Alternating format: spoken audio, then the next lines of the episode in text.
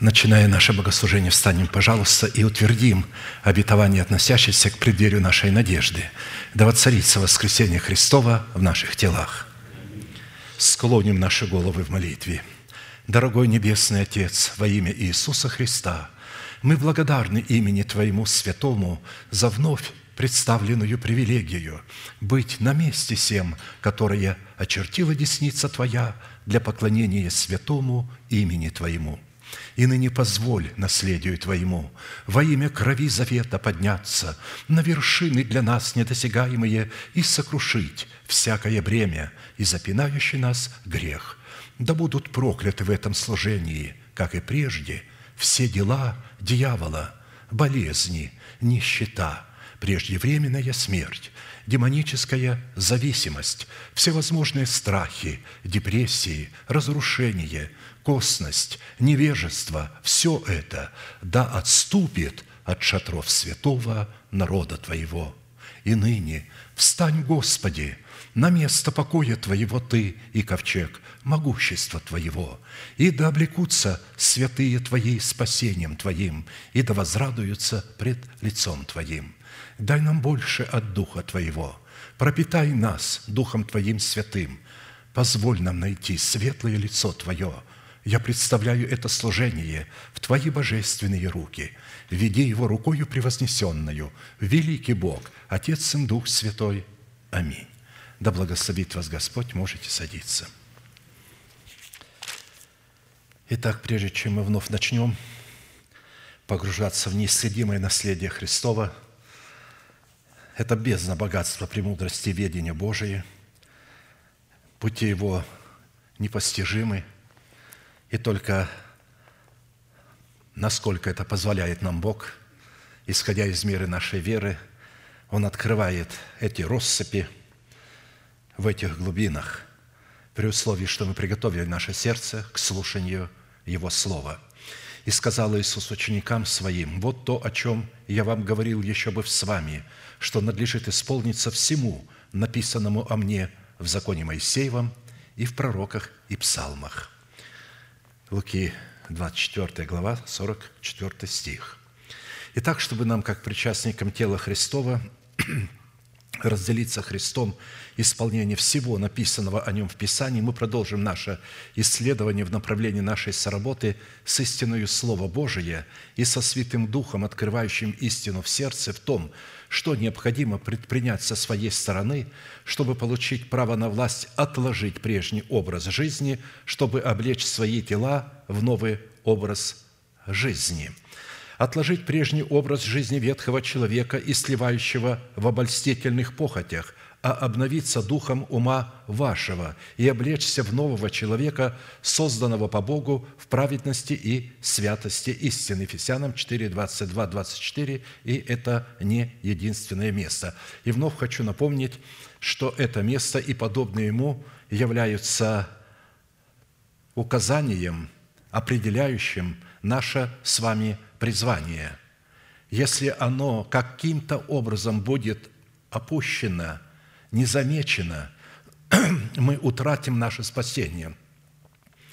Иногда э, для людей с необрезанным ухом это звучит слишком жестко, они это воспринимают ересью, потому что для них призвание – это какое-то либо положение в церкви, или же какая-то добродетель, или же евангелизация, или же, как они поют своих так называемых чудных псалмах, хоть одну хотел бы душу я к трону твоему привести. Потому что если ни одну душу не приведу, тогда а с чем я вообще к тебе приду? Они полагают, что если кого-то они обратили к Богу через их э, свидетельство, то таким образом это уже гарантия их спасения. Хотя они забыли о том, что спасение, которое было им даровано, оно было даровано раньше того. И оно было уже даровано им даром в семени. Они уже его получили. Зачем вам заново получать спасение за ваши дела, за вашу евангелизацию, за ваши проповеди, за ваши песни, за ваши труды, за вашу добродетель, за ваши страдания? Да страдает весь мир. И что? Ну что от этого, что страдает весь мир? Ведь страдание – это результат грехопадения нашего праотца в Едеме. И теперь эти страдания передались нам, и они накатывают с новой силой и умножаются, как большой снежный ком, к концу времен. Но мы должны понимать одну вещь и радоваться в духе. Господи, какое, какое чудо! Наконец-то каждый из нас знает свое призвание. Богу важно, чтобы мы принесли плод Духа. А чтобы принести плод Духа, необходимо отложить прежний образ жизни ветхого человека. Не просто отложить. Это совлечь себя ветхого человека с делами его. Это самая трудная работа. Тем не менее, это призвание, оно сопряжено с ценою не просто только нашей жизни, но с ценою отречения вообще от своего народа, от дома своего отца и полностью от всех своих душевных предпочтений, добрых, недобрых, неважно, полностью потерять свою жизнь. И только тогда мы можем обновиться духом нашего ума, и затем через обновленный ум наконец-то мы можем спасать свои души и свои тела – невозможно спасти тело, прежде нежели душа не спасена. Мы с вами знаем, что когда мы приходим к Богу, рождаемся от Бога, возрождается наш дух. Вы скажете, да, и моя душа, и мое тело уже спасено. Нет, в Писании такого нет. Только ваш дух спасен. Вы скажете, а как, а если душа не спасена? А если душа не спасена, то и дух утратит свое спасение – Теперь ваш и мой возрожденный дух, у него есть задание, чтобы спасти душу. Терпением вашим спасайте души ваши, достигая, наконец, верою спасения ваших душ. Это к кому говорится? К язычникам. Это говорится к тем, которые уже спасенные. А это говорит, эти места говорят о том, что наша душа не спасена. Если мы до, верою должны достигать спасения наших душ, какую верою? Как верою можно достигать спасения наших душ? Но вы знаете, как повиновением нашей веры, вере Божией. Вот так вот спасается наша душа. Мы повинуемся Богу и умираем для своего народа, для дома нашего Отца и для своей души. И таким образом мы получаем добрую почву сердца, которая наконец-то может принять семя Царства Небесного. Когда мы родились от Бога, мы не приняли семя Царства Небесного. Мы приняли семя оправдания, а это залог. Это только залог. Для того, чтобы принять семя Царства Небесного, нужно очистить совесть свою от мертвых дел. Потому что наша совесть или наш дух соединен с душою, с нашим разумом, с нашими эмоциями – и для этого, чтобы принять семя Царства Небесного, нужна добрая почва. Некто скажет, а разве мы не получили добрую почву при рождении свыше? Нет, мы получили залог нашего спасения. Мы не получили сразу добрую почву. А иначе не было бы сказано, чтобы мы очистили совесть от мертвых дел для служения Богу живому истинному. Кому это говорится? Это уже спасенным – из этого местописания следует, что нет, мы не имеем еще совести, очищенной от мертвых дел. Мы рождаемся от Бога, характеры наши остаются. Мы пытаемся тут же их одеть в религиозные одеяния, вместо того, чтобы раскрыть себя, сбросить это. Но первые годы все, что мы стараемся делать, прикрывать псевдоблагочестием, внутри ад колокочет, грех а мы его прикрываем, а мы его прикрываем. И только тогда, когда мы наконец поймем, что не надо ничего прикрывать, а нужно прийти и раскрыть перед Господом, а раскрыть – это значит, как вы будете прежний образ жизни себя свергать. Это раскрыть перед Богом и показать. Апостол Павел сказал, ничего нет доброго во мне, не нахожу. Потому что, когда я хочу в духе моем что-то доброе, не могу сделать, потому что нечто во мне живет, что не дает мне делать. И когда хочу делать добро, делаю зло. И он в ужасе говорит, бедный я человек, кто избавит меня от всего тела смерти. И потом говорит, благодарение Богу. я то же самое. Умом моим служу закону Божию, а плотью закону греха.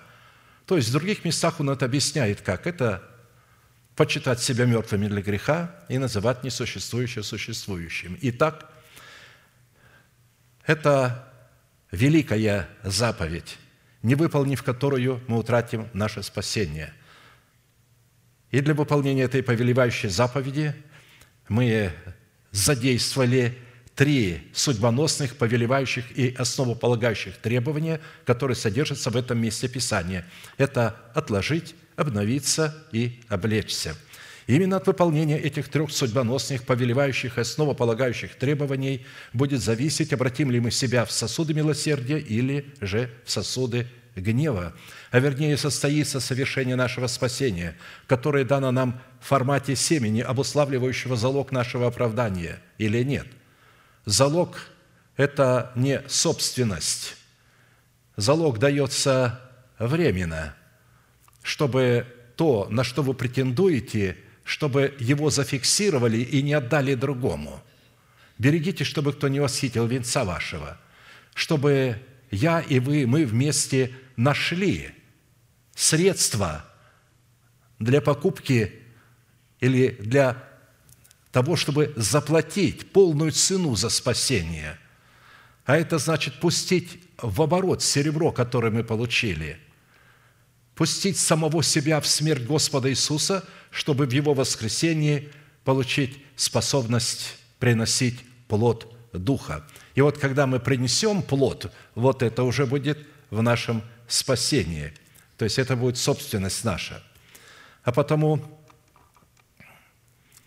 если этого не произойдет, наши имена, которые при заключении с Богом завета были записаны в книгу жизни, навсегда будут изглажены из нее. В определенном формате мы с вами уже рассмотрели процесс, который содержится в первых двух требованиях, и остановились на процессе – исследования третьего требования, а именно какие требования необходимо выполнить, чтобы посредством уже нашего обновленного мышления начать процесс обличения самого себя в полномочия славы своего нового человека, созданного по Богу во Христе Иисусе в праведности и святости истины. И в связи с этим мы рассмотрели множество преч – и остановились на чудном иносказании 17-го псалма Давида, в котором Святой Дух с присущей только Ему мудростью и властью раскрывает требования, на основании которых мы призваны соработать молитвой веры с именем Бога Эль-Илион или же Всевышний, потому что в этой песне Давид обращается к Богу на иврите, называя его Эль-Илион – на русском языке Всевышний.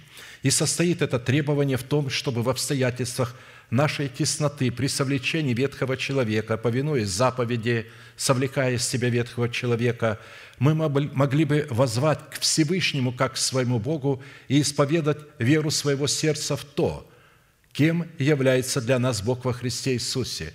Что сделал для нас Бог во Христе Иисусе? Не то, что я сделал, чтобы спастись, а что Он сделал.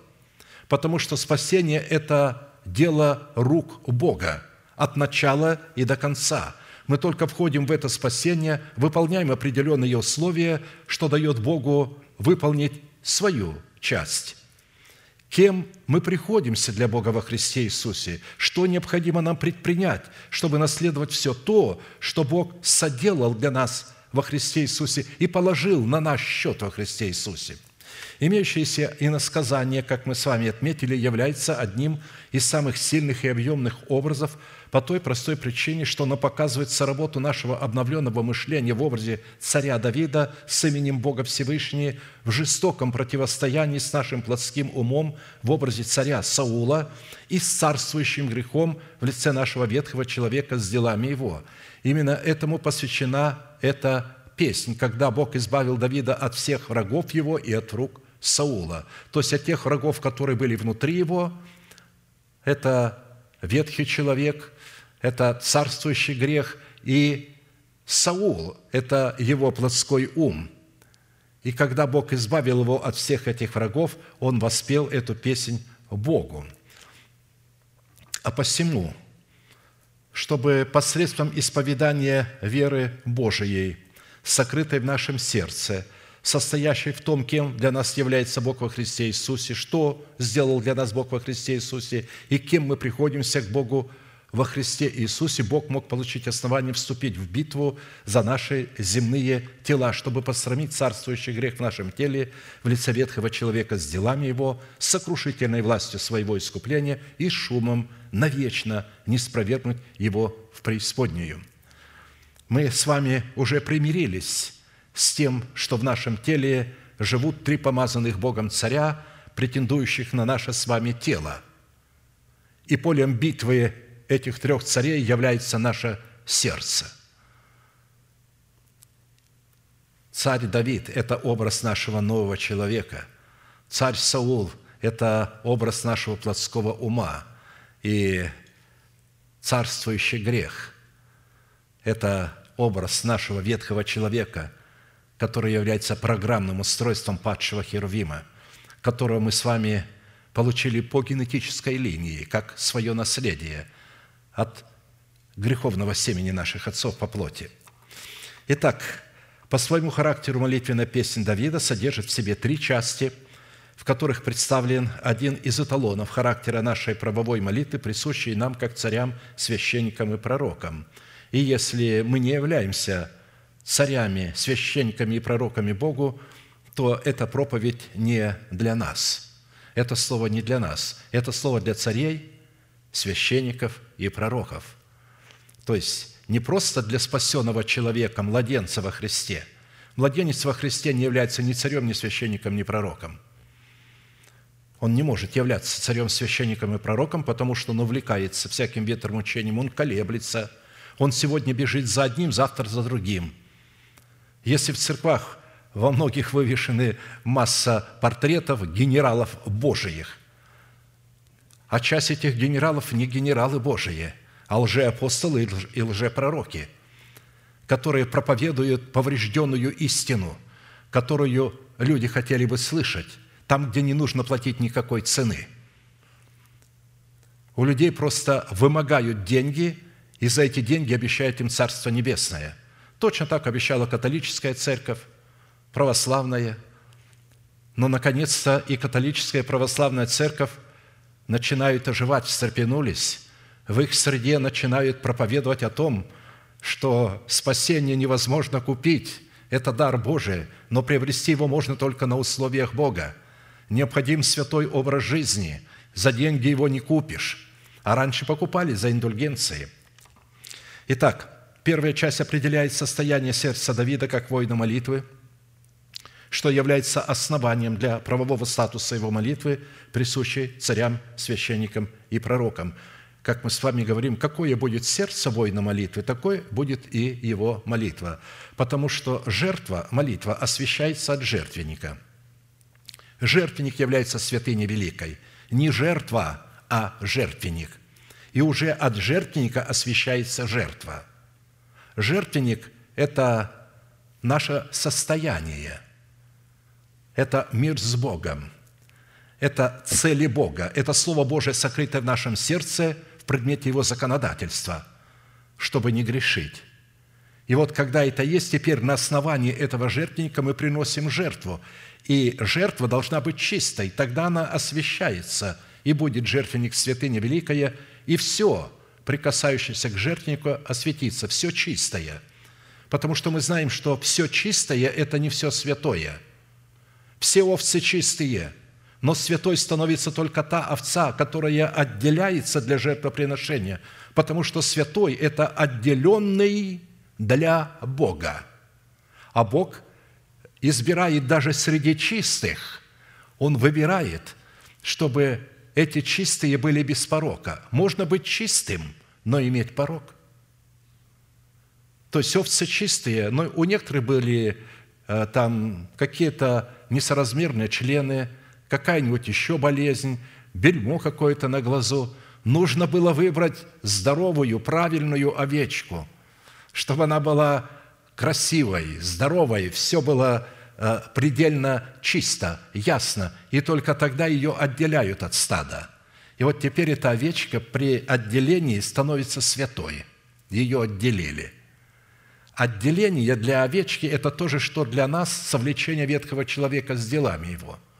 Овцы – это стадное животное, они не способны жить в одиночку. Если оставить овцу одну, без стада, она может просто умереть от тоски. Она не может жить без стада, просто Бог так ее сотворил. Мы не можем жить друг без друга, поймите. Иногда мы тяготимся друг другом, но мы не можем жить друг без друга. Бог нас сотворил в теле как одно. Только будучи причастным к Его телу, мы становимся теми, что нас можно выбирать. Поэтому состояние очень важно.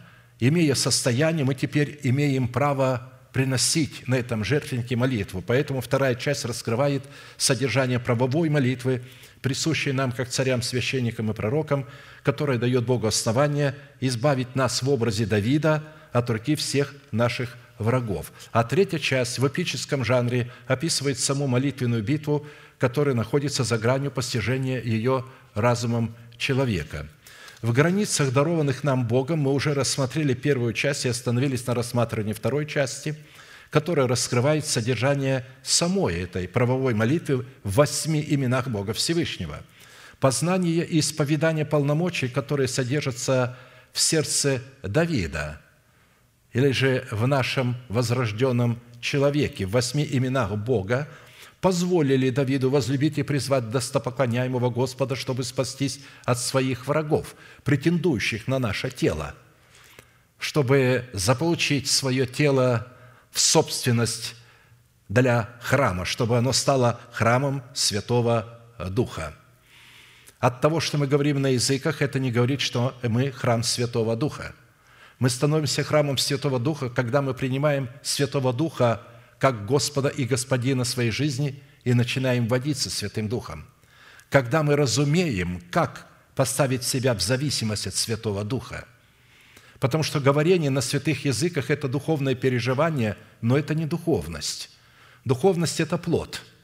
А говорение на иных языках – это не плод, это дар, который дает нашему духу способность разговаривать с Богом на ангельском языке – которого не понимает мой ум, даже обновленный, которого не понимают ни одни человеки, ни бесы, и которые даже и ангелы не понимают. Потому что ангельский язык по своей сути таков, что когда Бог разговаривает с каким-то из ангелов, то понимает только тот ангел, с которым говорит Бог. Все остальные не понимают, что Он говорит, какое задание Он дает этому ангелу – они только потом по действиям могут понять, что что-то происходит. Этот ангел стал выполнять то, что ему Бог поручил, и тогда они по его действиям понимают, что Бог ему сказал. Когда Бог разговаривает с нами, Он точно так с нами разговаривает. Когда я говорю проповедь, Бог говорит каждому сердцу особо.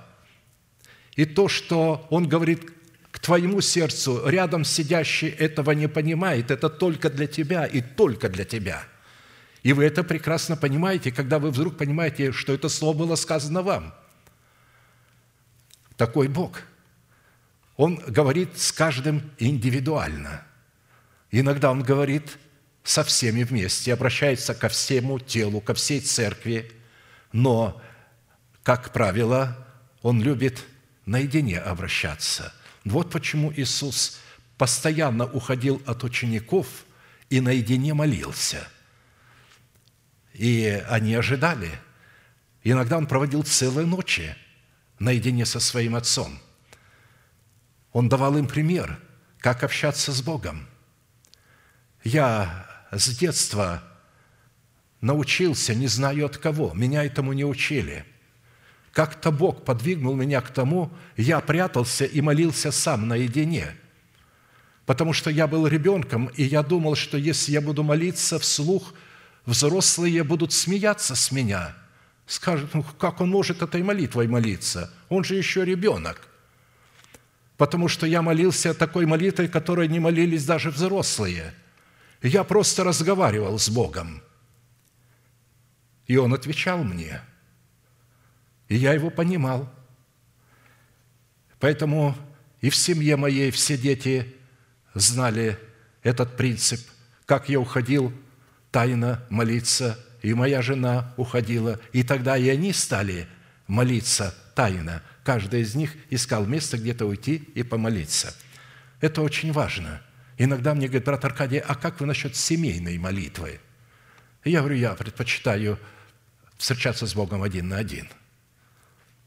Семья – это хорошо, но часто это религиозный обряд. Ну что, вот вы с семьей молитесь, да, я молился и с семьей, но э, оно выливается в религиозный обряд. Ребенок не может открыть свое сердце вместе, когда мы молимся. Но когда он наедине, он начинает раскрывать свое сердце Богу, по-детски разговаривать с Ним. Просто так, как он понимает. И Бог его понимает, как он разговаривает с Ним и отвечает Ему. Итак, Богу познание и исповедание истины, раскрывающее полномочия его имен. Сердца Давида, дало основание задействовать полномочия этих возможностей в битве против врагов Давида. Итак, вспомним этот потрясающие первые четыре стиха этой потрясающей главы. «Возлюблю Тебя, Господи, крепость моя, твердыня моя и прибежище мое, избавитель мой, Бог мой, скала моя, на Него я уповаю, щит мой, рог спасения моего, и убежище мое. Призову достопоклоняемого Господа, и от врагов моих спасусь». Я э, знаю, что каждый из вас наедине молится этой молитвой и иногда просто обращается к Богу и говорит, «Господи, Ты крепость моя, Ты твердыня моя, Ты прибежище мое».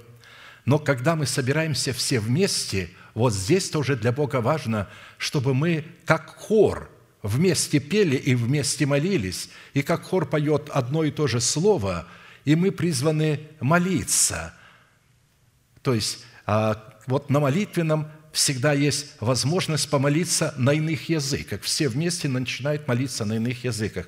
А мы сейчас все вместе, используя эту чудную возможность, эту привилегию, провозгласим, кем для нас является Бог во Христе Иисусе, что сделал для нас Бог во Христе Иисусе, кем мы приходимся Богу во Христе Иисусе в этих восьми именах. Итак, все вместе.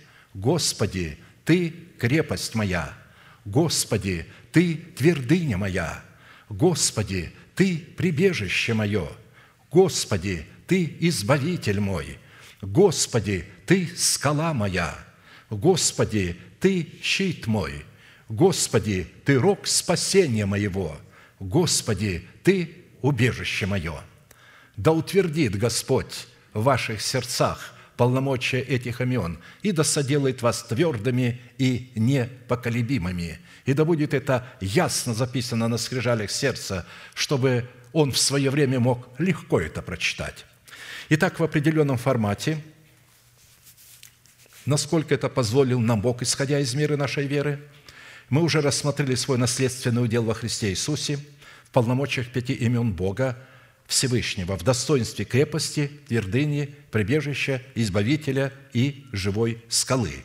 И остановились на рассматривании неследимого наследственного удела во Христе Иисусе в имени Бога, состоящего в достоинстве нашего живого щита. Учитывая же, что имеющийся род молитвы, в которой Давид исповедует свой наследственный удел в восьми именах Бога Всевышнего, обуславливает завет Бога с человеком – Познание восьми имен Бога, обуславливающих завет Бога с нами, является стратегическим учением, предназначенным быть призванием для воинов молитвы, которые будут воинствовать этим оружием в достоинстве царей, священников и пророков, помазанных на царство над своим земным телом.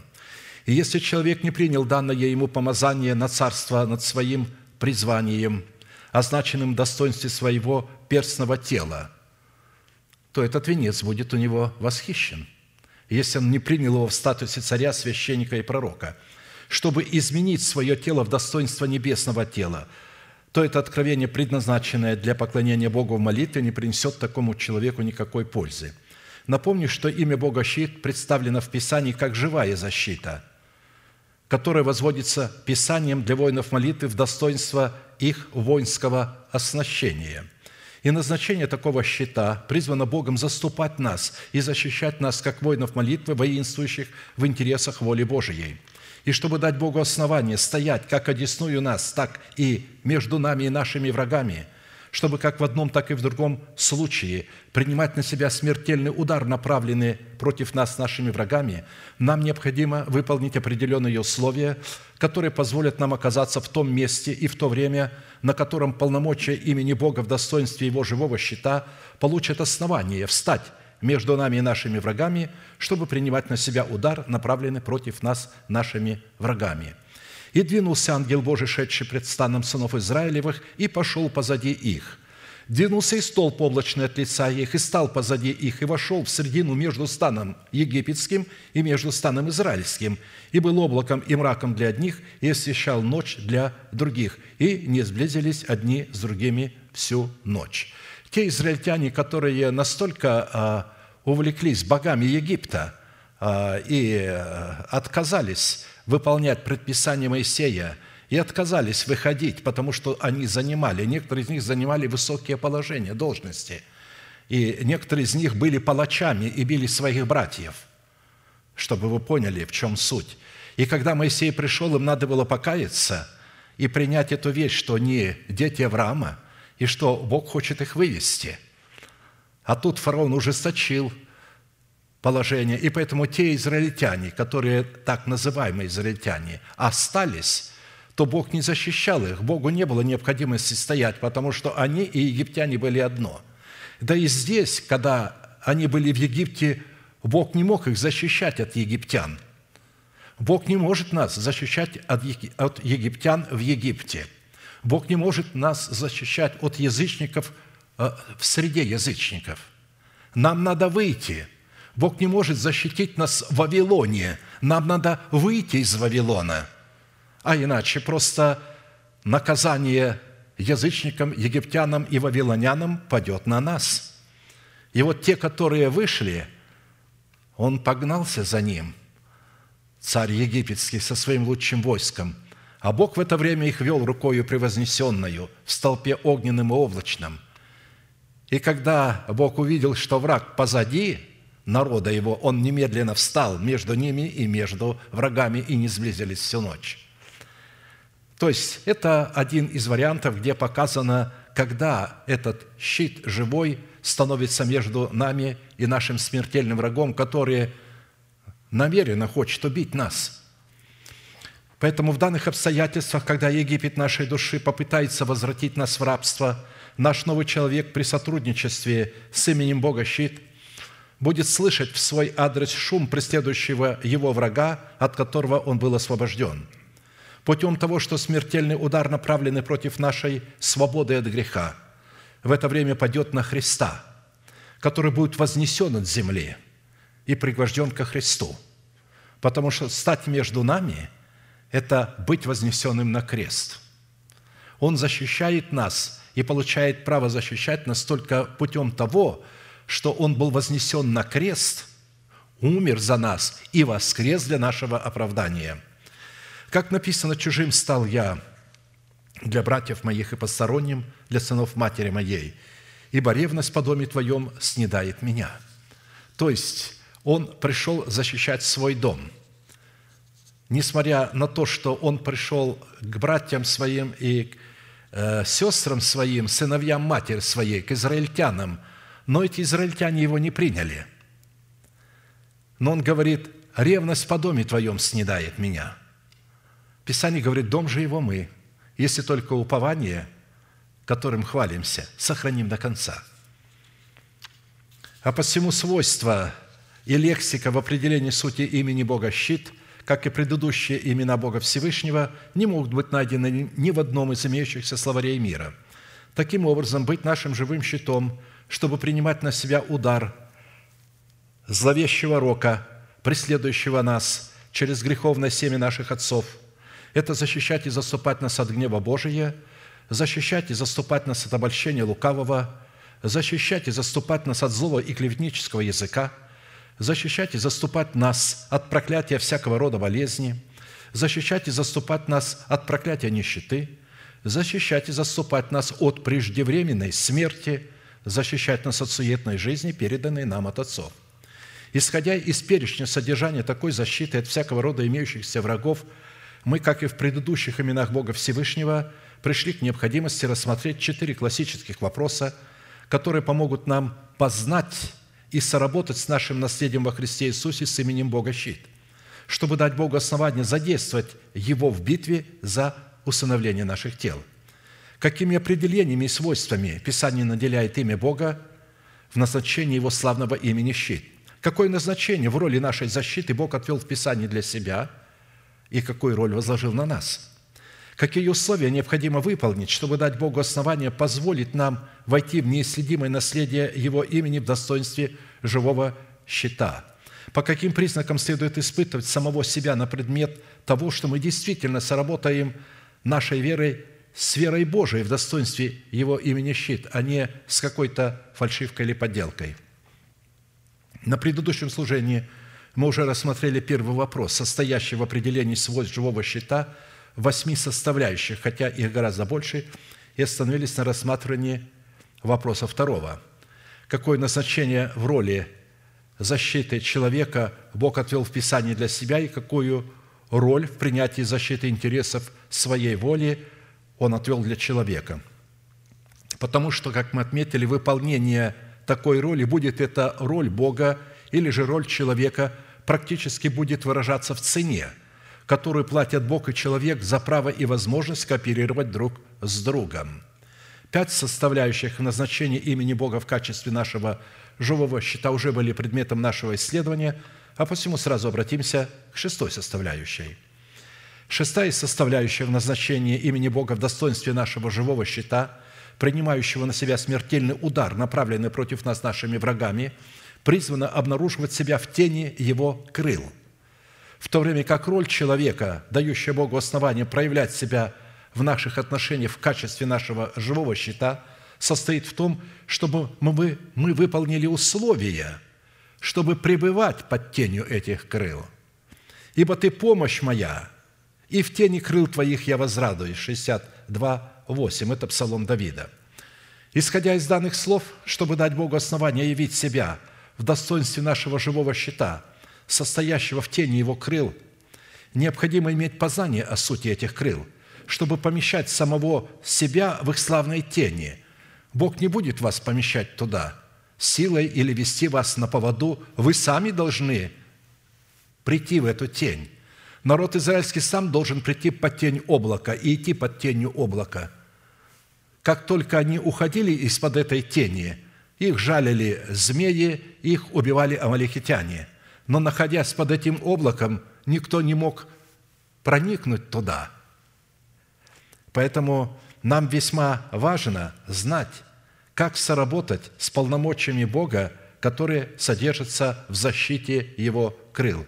Во-первых, два крыла, призванные служить для нас живым щитом, принимающим на себя смертельный удар, направленный против нас нашими врагами, представлены в Писании в лице апостолов, носителей Тумима и Урима, которые в их устах представляют неповрежденную истину, облеченную в силу Святого Духа – Ибо все обетования Божии в Нем, то есть во Христе Иисусе, да и аминь, в славу Божию через нас». 2 Коринфянам 1,20. То есть, так как они являются носителями Тумима истины и Урима Духа Святого, который открывают истину в сердце и передают нам это слово, то два крыла – это как раз повиновение слову того человека, которого Бог поставил в конкретной поместной церкви или в конкретном христианском движении. Во-вторых, два крыла, призванные служить для нас живым щитом, принимающим на себя смертельный удар, направленные против нас нашими врагами, представлены в формате истины Слова Божия, сокрытого в нашем мудром сердце, в лице истины и в лице Святого Духа, открывающего истину, которая сокрыта в нашем сердце – через благовествуемое слово апостолов и пророков. Когда мы принимаем это слово, теперь оно уже в нас. И когда мы принимаем тумим, то туда приходит Святой Дух, чтобы раскрыть значимость. Потому что тот, кто не принял тумим, когда я или другой помазанник Божий открывает истину, что там заключается, человек не понимает. Он говорит, как можно это слушать? Как можно это слушать? А причина, потому что у него нет истины в сердце. И Святой Дух не может ему открыть. А когда человек принял истину в сердце, а она принимается, во-первых, через признание над собой власти. Не нужно заниматься богоборчеством, воевать с Богом. Не нужно выбирать себе учителя мерзительным голосованием, большинством голосов, и бросать Богу вызов и плевать Ему в лицо. Он дает церкви апостолов и пророков не через ваше мерзительное голосование. Я хотел бы, что это слово донеслось до тех церквей, которые окружают нас. Я с ужасом смотрю, как люди смотрят, слушают этих проповедников, поют песни и надеются на спасение. И не разумеют даже, что им дают поврежденную истину, которая не приведет их к спасению. Только по великой милости Божией знает Он, как спасать, и тогда, независимо от них, Он в этих общинах что-то делает – и дает человеку познание, уже независимо от этих лжеапостолов и лжепророков, которые перестают быть для них духовным авторитетом. Они понимают, что церковь важна, они приходят в церковь, но для них эти люди не являются духовным авторитетом, они являются религиозными чиновниками. Итак, Писание говорит, «Вот я в сердце всякого мудрого вложу мудрость, дабы они сделали все, что я повелел тебе». То есть человек, который принимает истину благовествуемого слова в начальствующем учении Христовом, это мудрость сердца. Когда вы приняли 12 оснований стены Вышнего Иерусалима в свое сердце, ваше сердце стало мудрым. Оно готово для принятия Святого Духа. А вы уже говорили до этого иными языками, но еще Дух Святой не пришел. А вот теперь, когда вы истину приняли, пришел Святой Дух.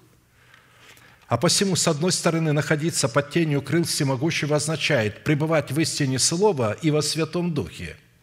А с другой стороны, находиться под тенью крыл всемогущего означает позволить истине Слова Божия и Святому Духу пребывать в нашем сердце, в нашем разуме и в наших устах. «Если прибудете во мне, и слова мои в вас прибудут, то чего не пожелаете, просите, и будет вам».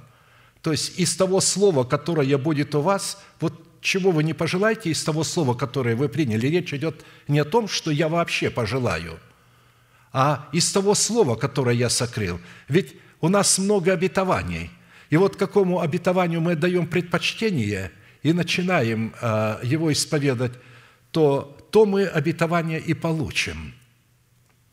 То обетование мы и получим. Но мы должны понимать, что главное обетование для того, чтобы спасти свою душу и свое тело – оно находится как раз в том, чтобы принять и взрастить плод Мафусала, прогоняющего смерть. Нам надо разрушить в себе державу смерти. И это не дьявола. Дьявол опирается на эту державу смерти, это его упование. Это выйти из-под стражи закона.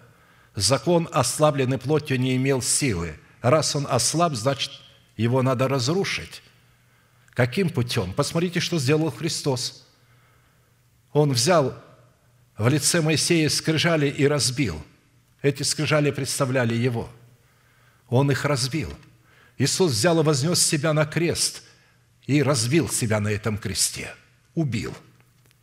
И таким образом, когда Он воскрес, Он дал нам возможность на новых скрижалях завета увидеть Его – мы увидели Его в новых скрижалях завете, завета в благодати Божией, в служении и оправдании.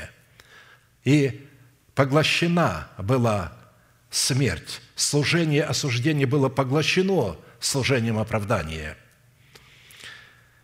Исходя из значения имеющейся констатации пребывания в тени двух крыл всемогущего, дающего Богу основания явить себя в качестве нашего живого щита – принимающего на себя смертельный удар, направленный против нас нашими врагами, это находиться под тенью Тумима и Урима, сокрытого в нашем сердце. Находиться под тенью крыл всемогущего в достоинстве Тумима и Урима будет означать, что мы возведены в достоинство царей, священников и пророков Богу нашему, что в свою очередь означает обладать способностью слышать голос Духа Святого в своем сердце – что дает Богу основание слушать наш голос в исповедании веры Божией, сокрытой в нашем сердце. Если человек не принял в свое сердце неповрежденную истину, нарушает или извращает суть этой истины в заповедях Божиих в своем сердце, а также выдает свои мысли и свои желания за мысли и желания Духа Святого, то он выходит из-под тени этих крыл – Видите много вариантов, где мы можем выйти из-под этих крыл. Когда мы принимаем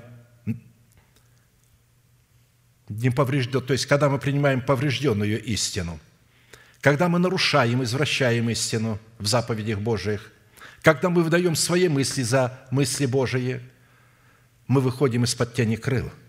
А следовательно, такой человек лишается власти на право иметь с Богом взаимоотношения, как со своим живым щитом призванным принимать на себя смертельный удар, направленный против нас нашими врагами, и становится как врагом Бога, так и нашим врагом. То есть такой человек становится врагом Бога и нашим врагом.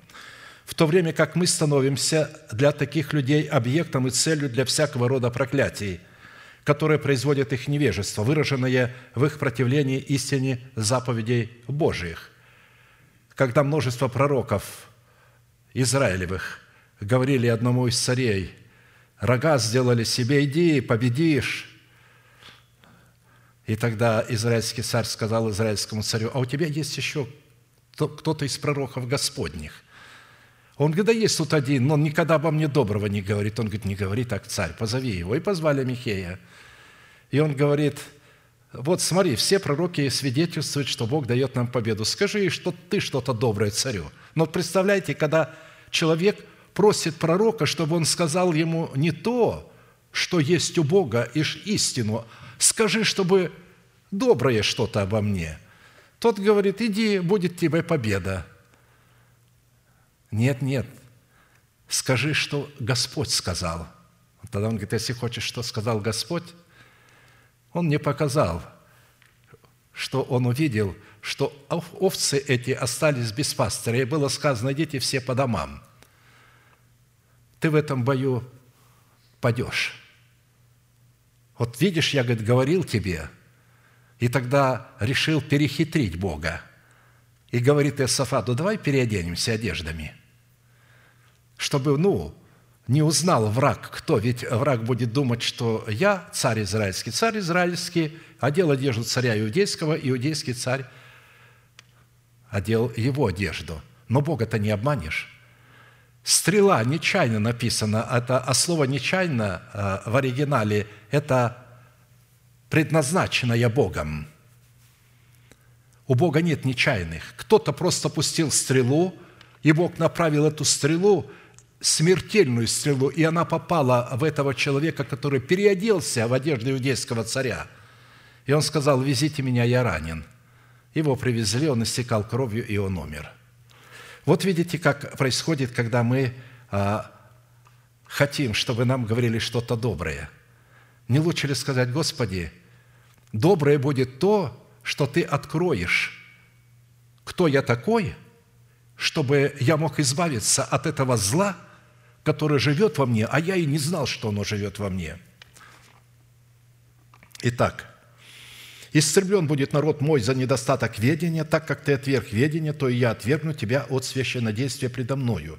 И как ты забыл закон Бога твоего, то и я забуду детей твоих». Речь идет, «Я забуду обетование, которое ты принял в семени и взрастил в плод». Видите, обетований много, но почему он забудет детей? Потому что есть главное обетование – которое нужно принять для того, чтобы сохранить все другие обетования. Обетований множество, как звезды на небе, как песок на берегу. Когда мы принимаем главное обетование об усыновлении нашей души и нашего тела, о спасении, то только тогда все обетования имеют какую-то цену. А так не имеют цены ни одно обетование, потому что Бог говорит, если ты отверг ведение – то и я отвергну детей твоих, и тебя от священнодействия уберу». Таким образом, назначение имени Бога в качестве нашего живого щита принимающего на себя смертельный удар, направленный против нас нашими врагами, с одной стороны, будет обнаруживать себя в атмосфере нашего пребывания в истине Слова Божия и во Святом Духе, а с другой стороны будет обнаруживать себя в пребывании нашего сердца, нашего разума и наших уст в истине Слова Божия и во Святом Духе. То есть вот в этих двух крылах Большого Орла. Седьмая составляющая в назначении имени Бога в достоинстве нашего живого щита – принимающего на себя смертельный удар, направленный против нас нашими врагами, призвана давать нам способность возводить наши очи к горам Божиим, откуда приходит помощь наша. Помощь – это щит, живой щит. Песень восхождения. «Возвожу очи мои горам» или «горам», откуда придет помощь моя. Псалом 121. Почему называется песня восхождения? Потому что, когда люди шли на поклонение в Иерусалим, Иерусалим находится на горах. И если вам удастся быть в Израиле, и вы будете не в Иерусалиме, а где-то а, а, в другом городе. Вот мы из Элата а, ехали на такси в Иерусалим. И вот когда мы подъехали к Иерусалиму, то это вот винтовая дорога.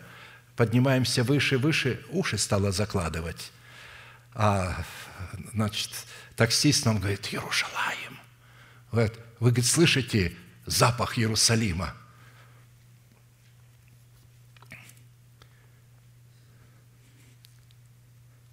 Но на этих горах Бог сосредоточил все свои обетования.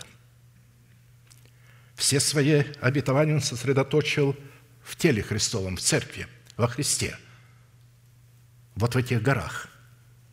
Он не на одной горе Иерусалим расположен, в таких холмах, но это такое плато, подниматься надо туда.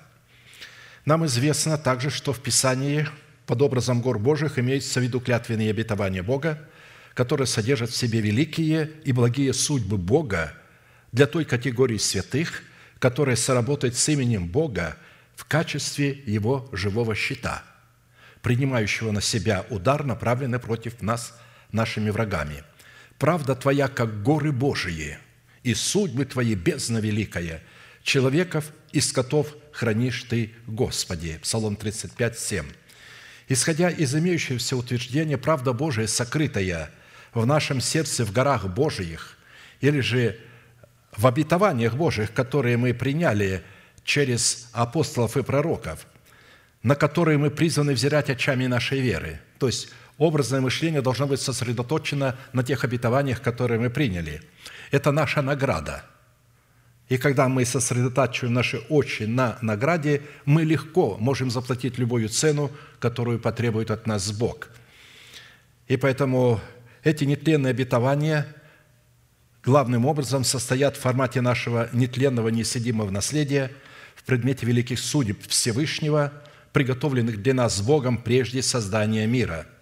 И произведу от Иакова семя, и от Иуды наследника гор моих. От Иуды произведу наследника гор моих. Речь идет об Иисусе Христе. Он наследует все обетования, а мы наследуем в нем эти обетования, в теле, в нем. И от Иуды наследника гор моих. И наследуют это избранные мои, и рабы мои будут жить там – и будет Сарон пастбищем для овец и долина Ахор местом отдыха для волов народа моего, который взыскал меня». Народ, который взыскал Бога, он будет помещен во Христа, он будет помещен в недра доброй жены, в недра младенца мужеского пола, которому надлежит пасти все народы жезлом железным. А посему семенем Иакова является его сын Иуда – от семени которого Бог обязался произвести наследника своих гор в лице своего единородного Сына в статусе Сына Человеческого. Сами же горы Божии в формате наследия Божия представляют свод обетований Божиих, наследником которых становится Сын Божий Иисус Христос. А посему войти в нетленное и неисследимое наследие Бога, чтобы наследовать горы Божии в формате обетований Бога, для избранного Богом остатка означает получить право на власть приближаться к Богу исключительно во Христе Иисусе и через Христа Иисуса, Как написано, и будет вождь его, то есть вождь народа Божьего, из него самого. И владыка его произойдет из среды его. Я приближу его, и он приступит ко мне. Ибо кто отважится сам с собою приблизиться ко мне, говорит Господь, и вы будете моим народом, и я буду вам Богом. Речь идет о том, если вы примете того, кого я приближу к себе. Ведь почему находится сейчас Иерусалим, Израиль в таком унизительном положении, в то время, когда он должен быть как песок морской, как звезды небесные, владеть миром? Почему они находятся, их ненавидят, окружающие народы, которые произошли от того же отца, от которого они произошли? От одного Авраама произошли арабы и евреи. И почему арабы ненавидят евреев? Почему такое случилось? Потому что они отказались послушаться Моисея. Он сказал им, пророка воздвигнет вам Господь, как меня из среды вас. Всякая душа, которая не послушает пророка того, истреблена будет из народа своего. Вот почему Израиль в таком положении. Вот почему церковь в таком унизительном положении, что когда Бог дает ей апостолов и пророков, она их отвергает. Она сама избирает себе апостолов и пророков – Правда, она не называет их апостолами и пророками. Сегодня она их называет генералы Божии. Хорошо. Избранные Богом остаток призваны жить в атмосфере клятвенных обетований Бога, представленных в образе гор Божиих. Это святые, облеченные в достоинство рабов Господних, которые связали себя истинное Слово – который содержится в вечном завете мира, заключенным и утвержденным между ими и Богом. Образом обетований, содержащихся в наследии гор Божьих, представлен образ долины Сарон. Мы прочитали. И который сделается пастбищем для овец, и образ долины Ахор, которая соделается отдыхом для волов народа Божия, который взыскал Бога. Исходя же из пророчеств Осии – сие обетование, состоящее в наследии гор Божьих, избранный Богом остаток, в достоинстве рабов Господних призван наследовать в преддверии откровения своей надежды или же в преддверии встречи с Господом на воздухе. То есть Бог сказал, когда Он может это наследовать. То есть Он назначил время, в которое это произойдет. «Посему вот и я увлеку ее, приведу ее в пустыню, и буду говорить к сердцу ее, и дам ей оттуда, из пустыни, виноградники ее и долину Ахор в преддверии надежды. И она будет петь там, как в дни юности своей, и как в день выхода своего из земли египетской». Осии 2, 14, 15.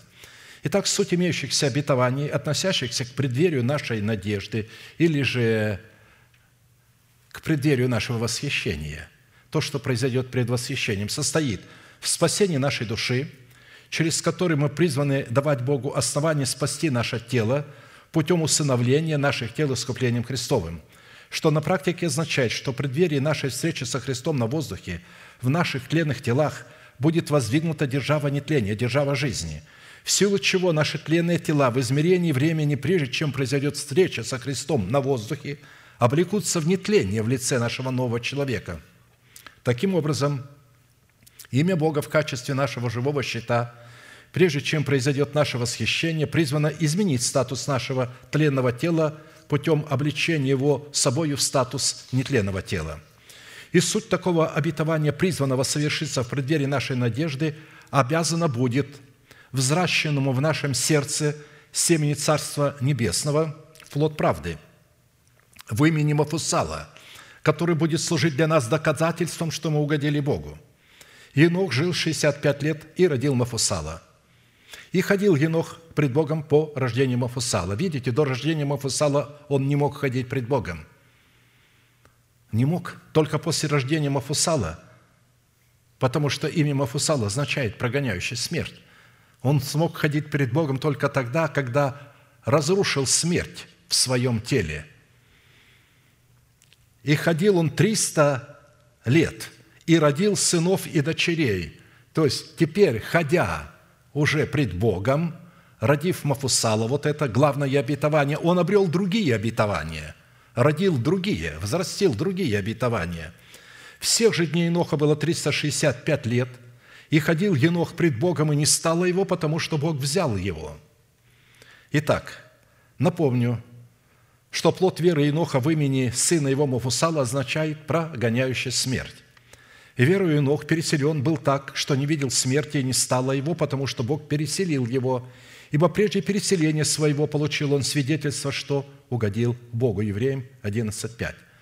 То есть он получил свидетельство в плоде Мафусала, что угодил Богу. И это была гарантия его восхищения, встретения с Господом на воздухе. И это была гарантия, что он может теперь ходить пред Богом. Исходя из имеющейся концепции, святые, принявшие верою семя обетования, состоящие в преддверии нашей надежды – и взрастивший его в плод правды в имени Мафусала, в котором они дали Богу основание разрушить в своих телах державу смерти, имеют в своих сердцах свидетельство того, что они угодили Богу. Такое состояние сердца дает Богу основание явить себя в качестве нашего живого щита, чтобы воздвигнуть в нашем теле державу жизни и облечь наши тела в нетление в лице нашего нового человека – и как только придет полнота времени для исполнения обетования, относящегося преддверию нашей надежды, представленной для нас в наследии гор Божиих, тела умерших святых во Христе во мгновение ока воскреснут в нетленных телах, после чего и наши тленные тела обрекутся в нетление, дабы они не без нас достигли совершенства. И все сии свидетельствованные в вере не получили обещанного. Они не получили нетленные тела – потому что Бог предусмотрел о нас с вами нечто лучшее, дабы они не без нас достигли совершенства». Евреям 11, 39, 40. Если бы Он дал им наследовать это обетование при их жизни, то тогда после них, когда мы с вами бы родились, то мы не могли бы иметь участие в этом обетовании. И поэтому Он задержал это обетование для них. И они, мы вот в этих телах сейчас ожидаем – а они у Господа находятся и ожидают. Они еще не получили своей награды. Люди думают, что вот, когда пришел Господу, это награда. А-а. Они без тел. Награда для них будет нетленное тело. Только находясь в нетленном теле, они будут подобны Богу. Потому что Бог – Сын и Святой Дух. Человек должен в трех ипостасях, в трех измерениях, в духе, в душе и теле – быть искупленным, чтобы иметь вот эту награду, чтобы быть подобным Богу. Поэтому они все еще ожидают этой награды. И как только придет время, установленное Богом, то вначале Он их воскресит, они придут к нам, а потом мы. И вместе с ними мы будем находиться, как енох, ходить пред Богом. Разумеется, не 300 лет, не 300 лет – но исходя из а, откровения Даниилу, что а, то есть, а, в одной седьмине или в пределах этой седьмины произойдут все вот эти события, учитывая, что в половине седьмины младенец мужеского пола будет восхищен, остается три с половиной года, когда Христос возвратится с церковью обратно. Но что делать? Если сразу в половине восхитить, буквально точно в половине, тогда не спасется никакая плоть. Тогда прочие от семени жены, которые имеют свидетельство Иисусова и заповеди Божьи, но не имеют двух крыл большого орла, как жена, которая могла улететь в пустыню в освящение, они еще этого не имеют. И они попадают в эту великую скорбь. И Писание говорит, если не сократятся те дни, не спасется никакая плоть. Молитесь, чтобы сократились те дни. А чтобы сократить те дни, церковь нужно задержать. И вот как раз здесь, в половине-то мы точно получим нетленные тела, но не сразу будем восхищены. Какое-то время мы будем ходить пред Богом, как Енох ходил пред Богом, но только не 300 лет, а, возможно, несколько месяцев – что, конечно, сократит царства Антихриста или время его царствования над Евросоюзом, на престоле Евросоюза, бывшей Римской империи. Дело в том, что Израиль примет его как Мессию. Христос сказал, «Я пришел во имя Отца моего, вы меня не приняли, и иной придет во имя свое, вы его примете». И они его примут. И он бросит вызов всем религиям мира, всем ортодоксальным религиям мира. Он станет Богом для всех, для православных, католиков, для ислама, для буддистов, для всех – для евреев. Они его примут. Но в конце седьмины они прозреют. Это же знатоки Писания. Они вдруг прозреют. Подожди, подожди. В Писании сказано, что Мессия должен произойти из колена Иудина, а этот из колена Данова. Яков сказал, Дан будет аспидом на дороге, уязвляющим ногу коня – так что всадник его упадет назад. На помощь Твою надеюсь, Господи. Он предвозвестил, что от Дана произойдет человек греха и сын погибели, сатана во плоти, который бросит вызов Сыну Человеческому во плоти. Они поймут это. С другой стороны, они увидят, что он должен сесть на престоле Давидовом в Израиле, а он сидит на престоле Евросоюза – и тогда они скажут «нет», отрекутся поклоняться Ему. А Писание говорит, всякий будет убиваем, кто откажется Ему поклоняться. И вот тогда столько евреев падет мертвыми, что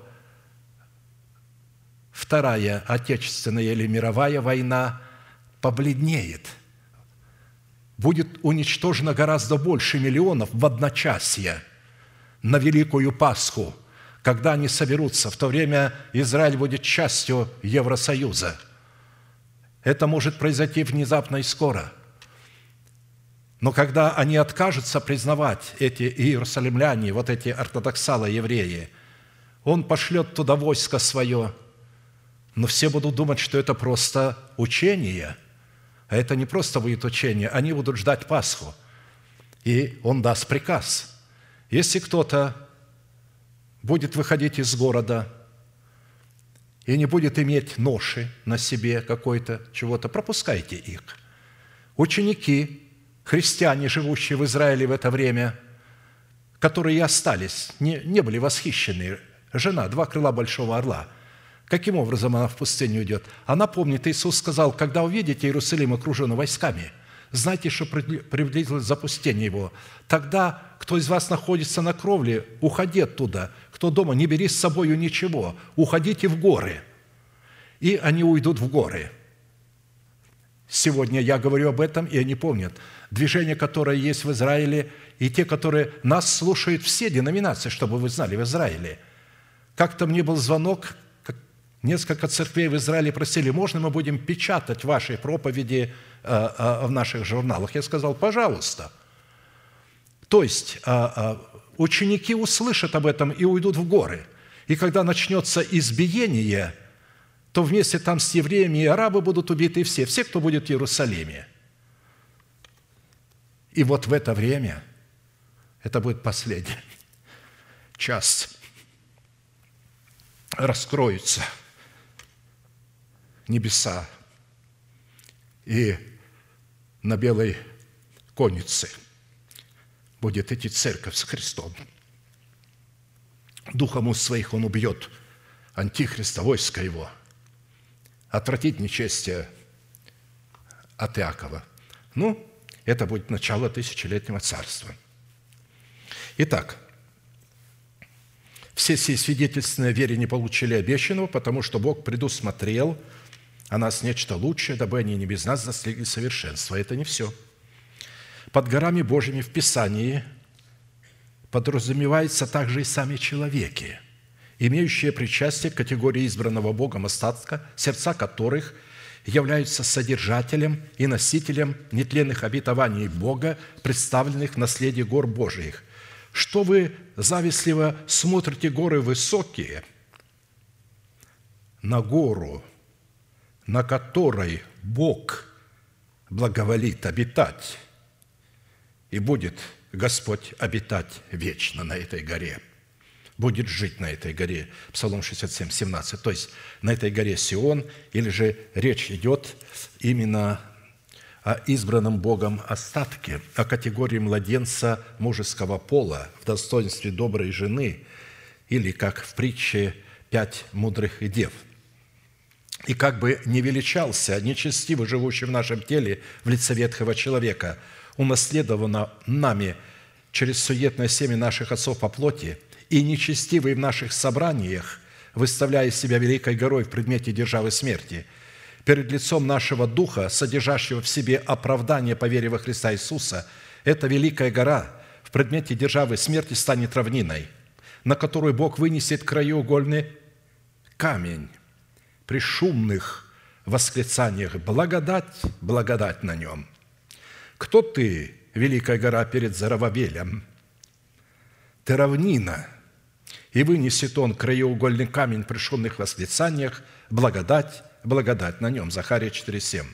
В данном месте Писания краеугольный камень представлен в образе обетования, представляющего в нашем теле Христа в статусе державы жизни или державы нетления, обуславливающей в нашем теле воцарение благодати Божией через праведность нашей веры. Есть разница, когда благодать воцаряется через праведность в сердце, и есть разница, когда эта благодать воцаряется в теле. Вначале она должна воцариться в новом человеке, в сердце. А затем она воцарится в теле, потому что новый человек намерен спасти нашу душу, наше тело и воцарить благодать Христову в теле, чтобы в теле был престол благодати Божией. Когда держава жизни, представляющая в нашем теле воцарение благодати Божией через праведность нашей веры обнаружит себя в нетлении нашего тела, тогда люди, почитающие себя иудеями, которыми они по своей сути никогда не являлись, будут завистливо смотреть на гору Божию в достоинстве державы жизни, воздвигнутой как в наших телах, так и в наших собраниях, на которых будет обитать Бог и будет обитать вечно. Подводя итог, составляющий назначение имени Бога в качестве нашего живого щита, принимающего на себя смертельный удар, направленный против нас нашими врагами, следует, что она обнаружит себя в обетованиях, сокрытых в нашем сердце, в установлении нашего тела искуплением Христовым, ясно написанных на скрижалях нашего сердца, что даст Богу основание в установленное им время изменить статус тления нашего перстного тела в статус нетления. Восьмая составляющая в назначении имени Бога в достоинстве нашего живого щита – принимающего на себя удар, направленный против нас нашими врагами, призвано обнаруживать себя и действовать в запорах наших ворот, сделанных из железа и меди. Железо и медь – запоры твои, как дни твои будет умножаться богатство твое. Нет подобного Богу Израилеву, который по небесам принесся на помощь тебе и во славе своей на облаках. Прибежище твое Бог древний, и ты под мышцами вечными – он прогонит врагов от лица твоего и скажет, истребляй. Израиль живет безопасно, один. Око Иакова видит пред собою землю обильную хлебом и вином, и небеса его каплют росу. Блажен ты, Израиль, воин молитвы, кто подобен тебе, народ, хранимый Господом, который есть щит, охраняющий тебя и меч славы твоей? Враги твои раболепствуют тебе, и ты попираешь выи их». Второзаконие 33, 25, 20 9. Это а, откровение Моисея, раба Божия. Воротами нашей трехмерной сущности является союз нашего сокровенного человека, пришедшего в меру полного возраста Христова, с разумом нашей души, обновленной духом нашего ума и с нашими кроткими устами, обузданными истиной, сокрытой в сердце. А запорами наших ворот запирающими наши ворота и ограждающими наши ворота в предмете наших кротких уст от проникновения в нашу сущность врага в предмете всякого инородного слова являются железо и медь, которые в своей совокупности представляют в наших кротких устах правду и суды Бога, потому что железо и медь – это образ правосудия Божия в наших устах. Железом, которое служит запорами для дверей наших кротких уст – и таким путем дает Богу основание обнаруживать себя в значении нашего живого щита, принимающего на себя удар, направленный против нас нашими врагами, служит повиновение нашей веры, вере Божией в благовествуемых нам словах о истине креста Христова, когда мы отрекаемся от своего народа и от дома нашего Отца. Это железо. Это когда мы судим внешних – когда мы осуждаем свой народ и дом нашего Отца. Когда мы от них отрекаемся, мы осуждаем. Верою Ной осудил весь мир. Когда он отрекся от того мира, в котором он жил, он осудил его. А запорами из меди для дверей наших кротких уст служит отречение от собственных расливающих помышлений и вожделений. Потому что медь – это когда я сужу себя, а железо – это когда я сужу внешних. Я не имею права судить внешних всех подряд, а только тех внешних, которые находятся под моей ответственностью. Под ответственностью каждого человека находится его собственный народ и дом его отца.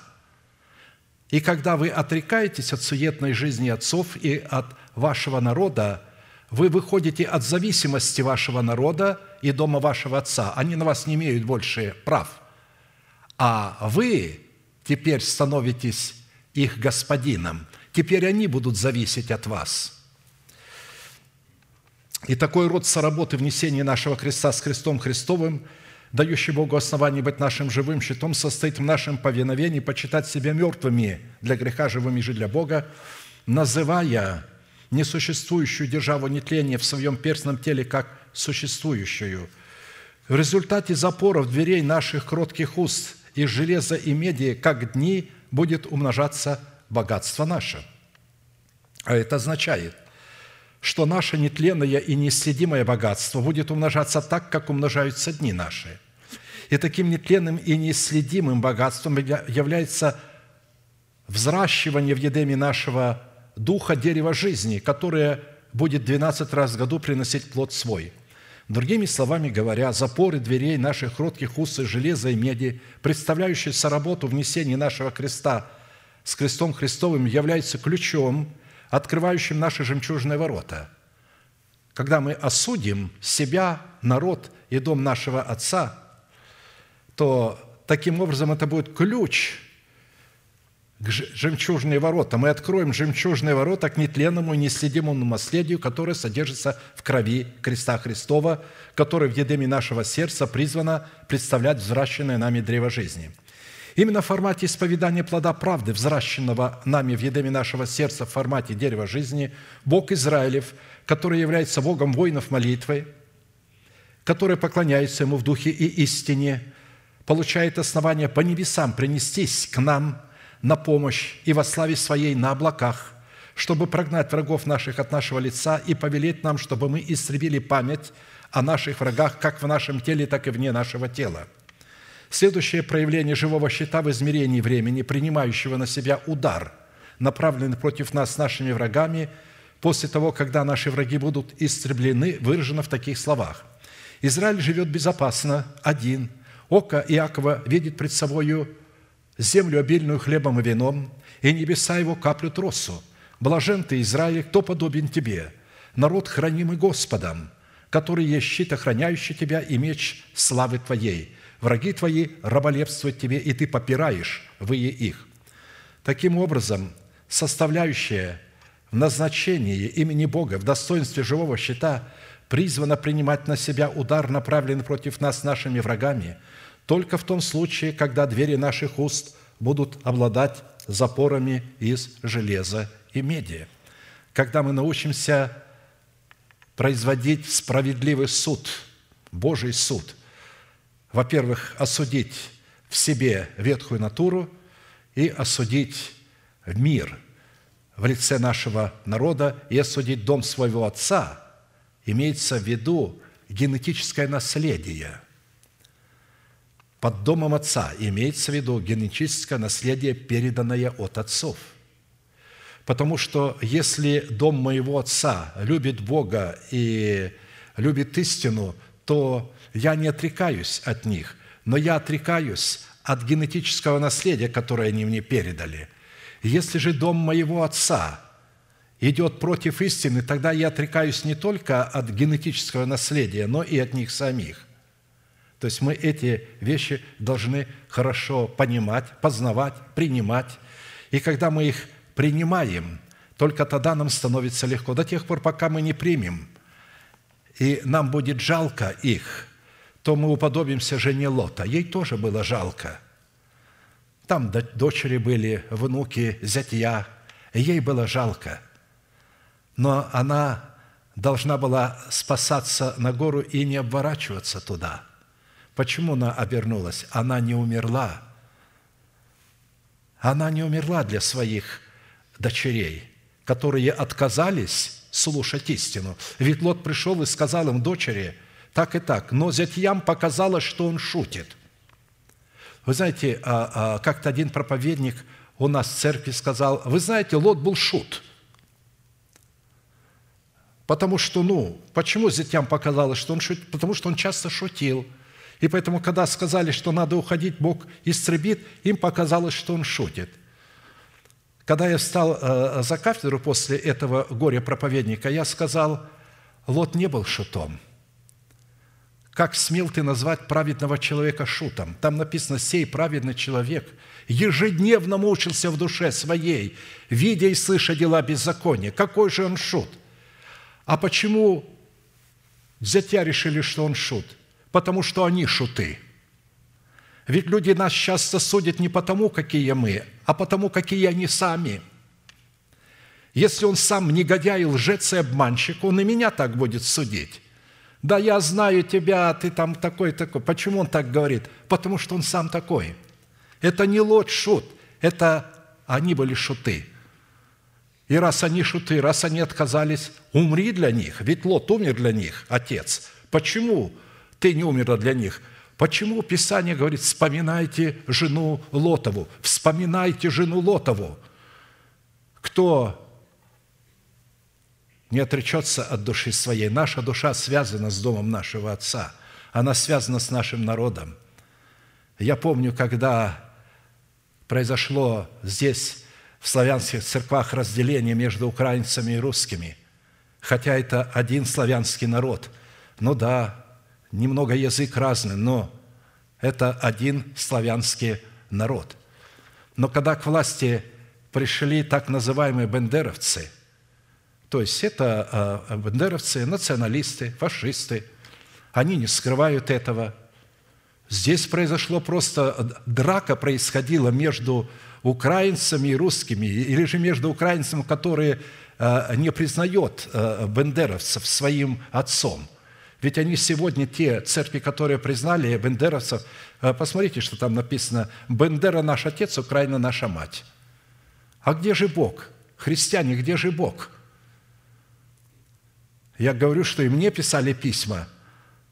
Я христианка, пятидесятница, бендеровка – вот представляете, я удивился, каким образом э, можно быть детем Божьим и одновременно бендеровцем. Я говорю, а что, э, вы правда дочь Бендеры? Ну, я понимаю, он же вообще э, не был украинцем. Бендера не украинец, он никогда на Украине не жил. Он жил в Польше, родился в Польше, создал организацию террористическую, истребляли поляков, украинцев, русских всех подряд, убивали – чтобы э, создать какое-то свое э, государство. Никаким украинцем он никогда не был. Он говорил на польском языке, у него понятия не было об украинской мове. Но тем не менее, вот сегодня его вознесли, поставили его памятники и так далее. И большинство церквей протестантских, православная церковь единственная, которая сказала, нет, наш Бог Отец, Бандера не наш Отец. Православная церковь на Украине подвергается жестокому гонению от националистов – а все протестанты прыгают во главе э, с Турчиновым. Его так и называют «кровавый пастор», пастор баптистов. Э, он стал, он э, развязал войну кровопролитную, и христиане готовы, дайте нам только автоматы, и мы пойдем, значит, убивать их. Что это такое, дети Божии? Вы куда пришли? Убивать. Кого убивать? За что убивать? за то, что они отказались принимать правительство, которое пришло путем переворота. Ладно, не будем об этом. Вы счастливые люди. у нас нет здесь э, национальности. Она есть, мы можем говорить. Э, Богу э, приятен всякий язык, Он создавал наречие. Мне нравится напевность, певучесть украинского языка, но мне нравится и русский язык, но мне нравится и английский язык. Мне нравятся и другие языки.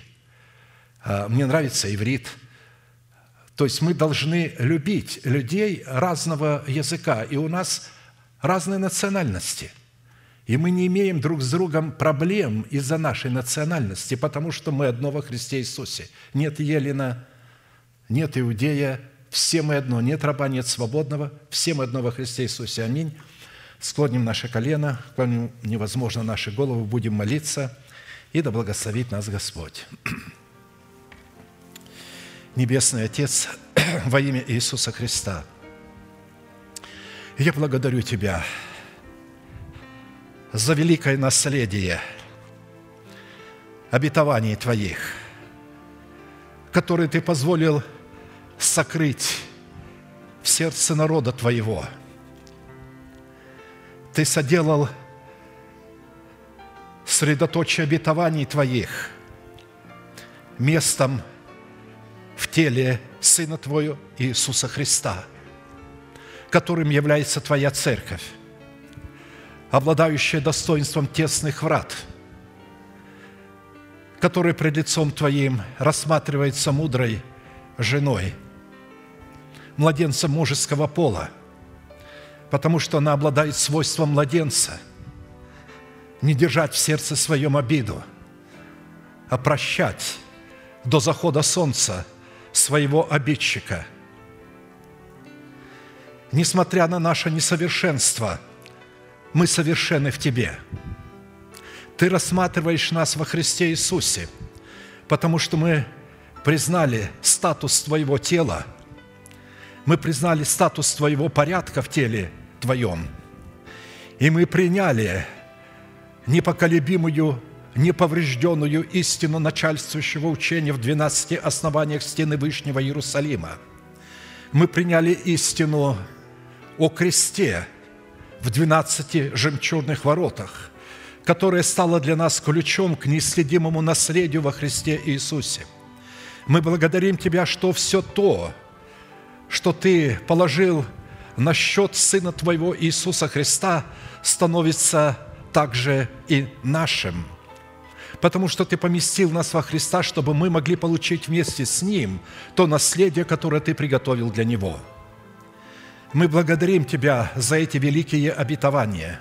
Мы благодарим Тебя за то, что Ты стал нашим живым щитом, который становится между нами и нашими врагами, между страхом от болезни, страхом от преждевременной смерти, страхом от голода и от других страхов и фобий, которые захлестнули как христианский так называемый мир, так и этот мир. Весь мир находится под влиянием фобий, то есть тех страхов, которых на самом деле не существует. Но нечестивый бежит тогда, когда за ним никто не гонится.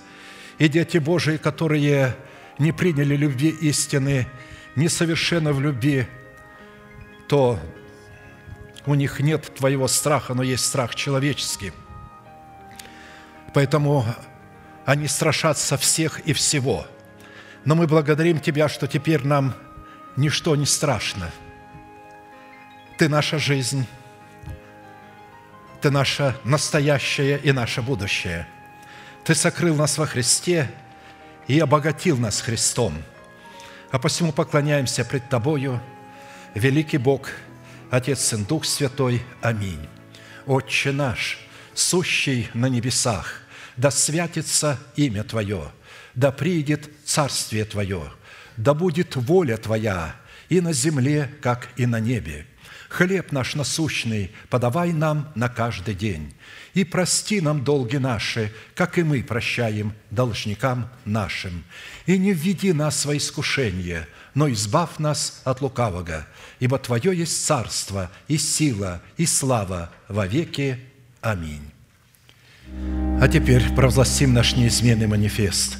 могущему же соблюсти нас от падения и поставить пред славою Своею непорочными в радости, единому, премудрому Богу, Спасителю нашему, через Иисуса Христа, Господа нашего, слава и величие, сила и власть, прежде всех веков, ныне и во все веки. Аминь.